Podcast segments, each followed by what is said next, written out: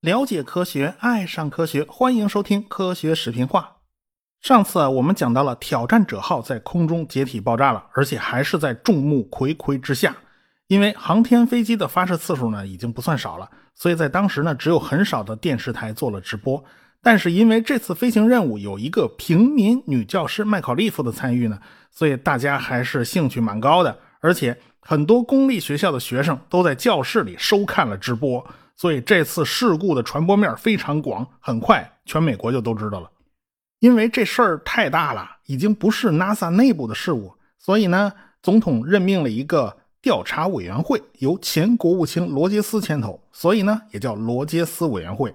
各个委员呐，那都是方方面面的代表性人物啊，有工程技术背景的占了很大的比例。不过这个领头的这个罗杰斯啊，他是一个彻底的政客啊，他是不管工程技术方面的事儿。这个委员会里最特殊的呢，就是诺奖得主物理学家理查德·费曼。这人脾气其实跟大家不是太一样哈。他有个学生呢，在 NASA 当主管，也就把他给请来了。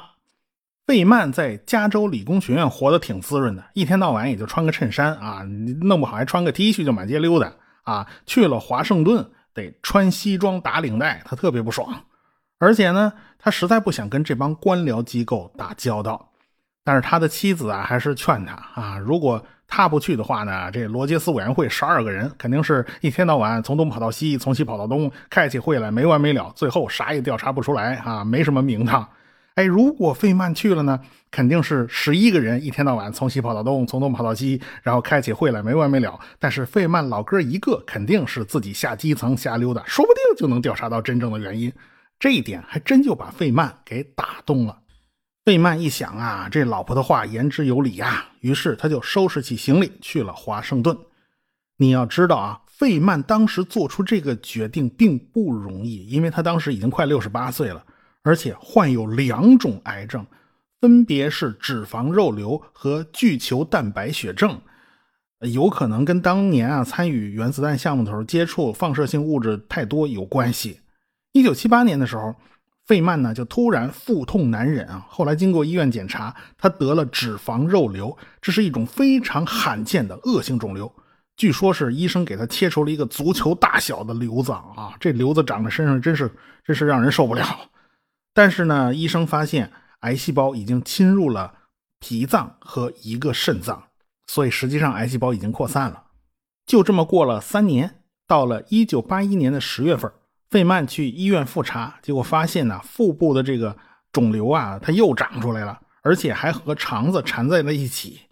那没办法，就只能安排第二次做手术。结果发生了主动脉破裂，这种情况是异常凶险，病人呢很容易因为大出血下不了手术台。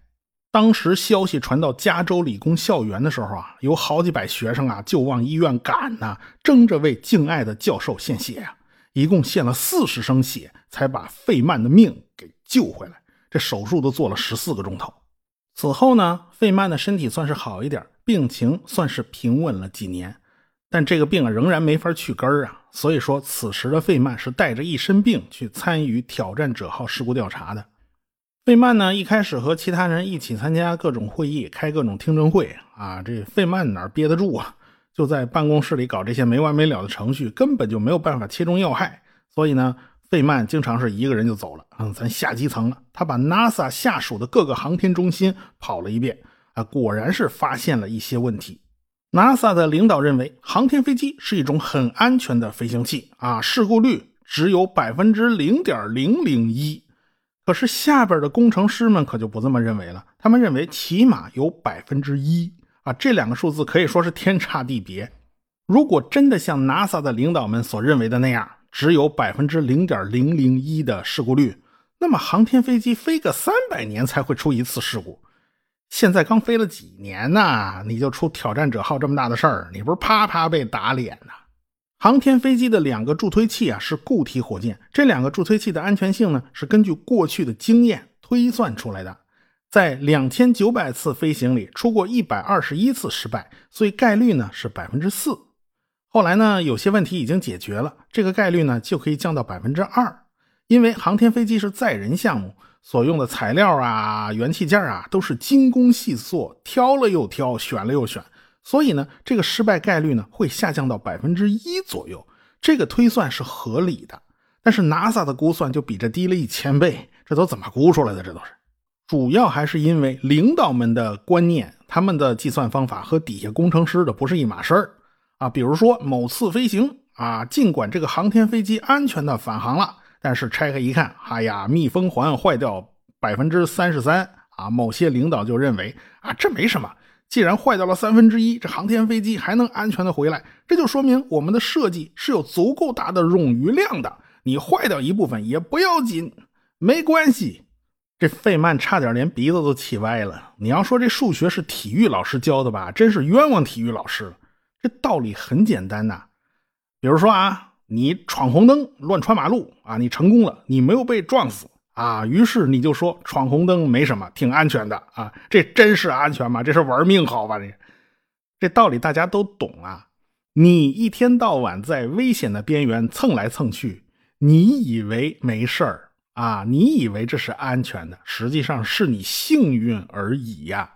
其实呢，道理大家都懂啊，可真执行起来呢，就不是那么回事了。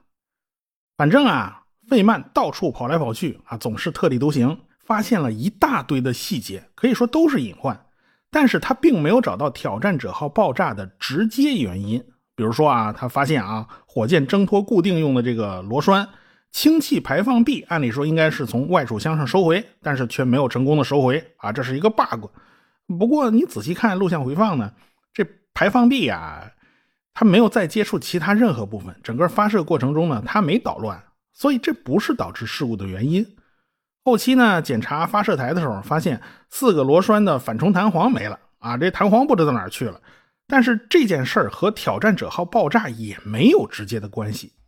说到底，航天飞机这么复杂的一个系统，你说一定啊一点毛病不许出，那是不可能的。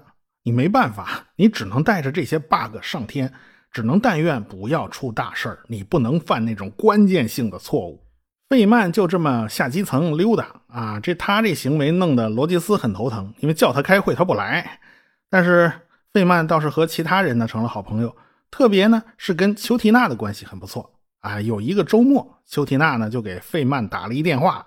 啊，这费曼一听，这电话里头怎么还有美国国歌啊？啊，闹了半天啊，这这丘提娜不是军人吗？他军营里头开音乐会啊，这这家伙这这家一个乱呢。那么丘提娜给费曼打电话到底是什么事儿呢？其实也不是什么特别重要的事儿啊，就是告诉费曼明天要开会了，礼拜一啊，你别忘了啊。这费曼特别不喜欢开会，他经常就不去啊。这个罗杰斯已经受不了了，就让丘提娜提醒他一声。啊，然后呢，这丘提娜话锋一转，就提到了另外一件事儿。他说啊，今天早上他在修理汽车喷油嘴的时候，就想到了航天飞机起飞的那一天啊，就是挑战者号发射那天，佛罗里达正好遇上了一个罕见的大冷天儿。这个气温呢，大概是零下三到四摄氏度，以往发射最冷的一次也不过是十二摄氏度。这个大冷天儿对。O 型的这个密封环会有什么影响嘞？这费曼马上就明白啦，这个低温会使得橡胶失去弹性。哦，看来这是一个很重要的地方。到了星期一，丘提娜和费曼啊就去 NASA 那边开会，就找了 NASA 的格雷姆。这个格雷姆就是那个费曼的学生，就是他把费曼推荐到罗杰斯委员会的。所以呢，费曼大事儿小事儿都找他。哎。想找他要一份有关 O 型环和温度的资料，这个格雷姆手头也没有啊，于是他批了个条子，让下边的人去找相关的资料。然后呢，费曼他们几个人就在办公室里面看事故发生时候的照片，看看问题到底出在什么地方。在航天飞机的助推器上啊，有一个小孔，叫做泄露测试孔，可以从这儿测整个火箭的密封镜。如果 O 型环失效了，这个孔呢也没有完全闭合，那么高压燃气就会从这儿泄露出来，灾难也就不可避免了。星期一不是要开会吗？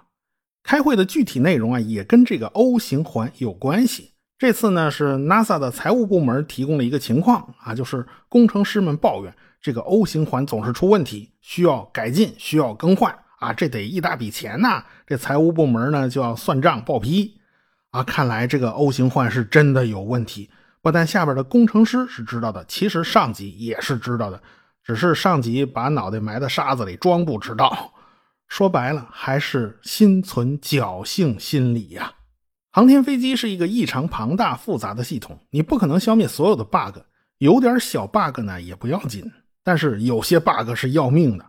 会议的后半截展示了一些新的照片，大家就发现，在航天飞机发射的时候，已经有一些黑烟冒出来的。正是在泄露测试孔的那个位置啊！看来这个包围圈已经缩小了啊，十有八九就是这儿出了问题。就在这个时候啊，承包商莫顿公司的工程师叫麦克唐纳自己跑来了啊！大家此前根本就不认识这位啊。这个人说呀，O 型密封环在低温下会失效，他们早就知道了。七十年代末他们就知道了，在起飞前的一个晚上，他们就跟 NASA 的领导说过了。过去发射的时候碰上的最低温度是十二摄氏度，那一次还是成功的。如今发射场的温度是零下四摄氏度，这温度可太低了。万一密封圈失效，有可能会造成泄漏，所以他们认为应该取消发射。但是 NASA 的管理层其实也有苦衷啊，因为此前因为各种各样的原因已经推迟了好多次了，不管是上边的管理层。还是下边的工程师，还是周围的吃瓜群众，他都已经没有什么耐心了。你一次一次放鸽子，你要放到什么时候啊？那观众不答应啊。所以 NASA 呢就去问莫顿公司的这个领导，问他们的管理团队啊。莫顿公司心里明白，NASA 要是想终止发射，你问我们干嘛呀？啊，对吧？所以莫顿公司也明白 NASA 不想终止发射。那么他们的领导呢就出面否决了下边工程师们提出的建议。下边的工程师是一肚子气呀，他也没有办法。这个罗杰斯委员会听到这段啊，顿时觉得瞠目结舌，怎么还有这一出啊？呃，这么办吧，叫这个麦克唐纳，你明天再来一趟啊，再把这事儿说说清楚。费曼在旁边听了又是一肚子火啊，今天这事儿已经说的够清楚了，那明天再说一遍啊，费那个劲干啥呀？你非要说两遍呢？所以说呀，官僚主义害死人呐，浪费别人的时间，那不就等于图财害命啊？那这边刚散会，这个格雷姆就抱着一大堆文件来了啊！这费曼不是要有关于 O 型环和温度相关的资料吗？还真给找来了啊！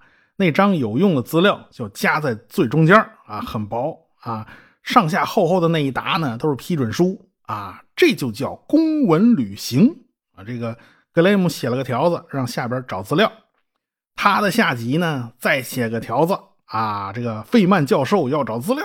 然后再批给他的下级，他的下级再批批条子，这一层层的，这个同意，啪盖个章，然后再下一级照办，啪盖个章，再下一级阅，啪盖个章，嗯，再下一级甭盖章了，画个圈吧，啊，这东西呢弄了一大沓，这一沓条子终于到了一个基层的工程师那儿，这工程师把资料翻出来，然后填个表格，然后给他的领导，领导再写个条子往上传，再盖章，一层一层的，每一层都有条子。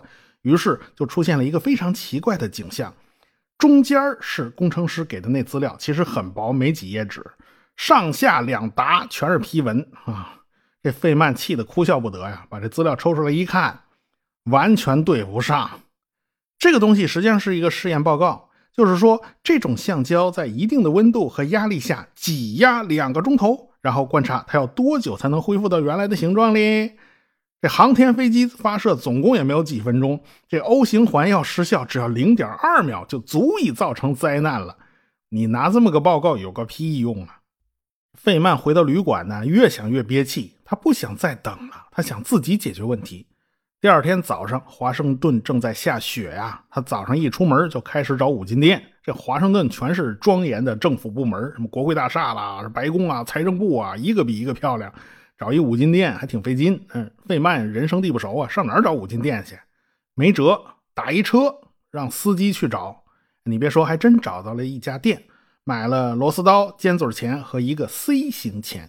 其实说是 C 型钳呢，它长得像一个大写字母 G，中间那口呢是能夹东西的啊，下边的 G 的那个那个翘起来那节呢是个螺丝，能往里拧。哎，只要你能拧紧，就能把东西夹住。在格雷姆的办公室里面有一个模型，刚好有这种橡胶做成的密封环啊，只是尺寸比航天飞机上那个小的太多了。不过做实验是足够用了。这费曼呢，掏出尖嘴钳子，三下五除二就把那密封圈给薅下来了。然后费曼叫人准备了一杯冰水啊，老外喜欢喝凉水啊，冰水也是常备的，只是这天偏巧没有冰水，费曼还专门找人去准备来着。费曼在开会的时候呢，他憋不住想发言呐，这丘提娜三番五次告诉他啊，时机未到，你再忍忍。最后终于等到了一个合适的机会，这个费曼呢就憋不住了嘛，就当着大家的面啊，后边呢一堆媒体摄像机盯着呢，他拿出一个 O 型环，扭成一八字然后用 C 型钳给它夹住，拧瓷实了，然后泡到冰水里面，充分的冷却，等了五分钟再拿出来，然后费曼当众就松开了那个 C 型钳，然后那个 O 型的密封环并没有恢复原来的状况。这就是低温对于橡胶的影响，橡胶的弹性打了折扣啊！这个费曼还怕媒体看不懂其中的关键因素呢，但是媒体记者还真就不是吃干饭的，他们真的都看懂了。第二天的报纸上这件事儿被写得清清楚楚。这个罗杰斯呢是个政客，他想事想得太复杂了，他要照顾上上下下啊左邻右舍的各方面利益。这事儿会不会减少公众对于航天事业的兴趣啊？啊，就公众会不会被吓跑啦？你会不会追究一大批人的责任嘞？是吧？打板子打屁股喽！这 NASA 不仅仅是个政府部门啊，后边还牵连着一大串厂商的利益呢，还有那么些承包商呢。所以他想息事宁人了啊！这个费曼是坚决不干了，因为费曼懂啊，大自然是无法被欺骗的呀，所以他以辞职相要挟。最后啊，他的报告呢被放在了附录里边，没进正文。啊，也不知道里根总统是不是能看到他的报告。大家有兴趣的话，可以去看一个英剧，叫《士大臣》啊，就讲的是这个民选上来的官员和政府那帮公务员、那帮官僚是如何斗智斗勇的。这帮官僚是如何用大量的垃圾信息淹没掉真正有用的东西。哎。不过呢，对于费曼来讲呢，这东西进了附录，可以说是留在史册里了。对他来讲也就足够了，因为他的生命已经进入了倒计时。一九八八年，他因为癌症而去世了。参与挑战者号的事故调查是他人生最后一件大事儿了。其实呢，发现低温会让 O 型环失效，绝对不是某个人灵光乍现、突然开窍了想到的。其实这是底层的工程师拐弯抹角的把信息送到了费曼这里，只是大家不想透露这个消息的来源，毕竟人家还要在 NASA 混口饭吃，毕竟人家还准备能够安安稳稳一直工作到退休拿退休金呢，是吧？是某个工程师把信息传递给了沙利莱德，就是美国第一位女宇航员啊，是沙利莱德告诉了丘提娜。这个丘提娜考虑了好半天，才想起来跟费曼通个气儿，因为啊，费曼是唯一天不怕地不怕、敢于把这事儿捅出去的人。当然，他讲了一个故事，他说是自己早上修理汽车的时候，突然想到低温对于 O 型环是有影响的，这样就掩盖了真实的消息来源。其实大家都是同事，但是有些话还是不能直接说呀。那么有一个问题，大家可能还想不通啊。如果是这个 O 型环失效了，导致了高温燃气的泄漏，那么为什么航天飞机一直撑到升空以后七十三秒才出事儿呢？因为到了七十三秒，其实很多个关卡它都已经过了，再撑一会儿，它就已经可以发射成功了。那怎么这一会儿它就撑不住呢？啊，它为什么就没有在发射台上爆炸呢？其实这里面有太多太多的偶然性了。有关这些偶然性到底怎么回事儿？我们下回再说。科学声音。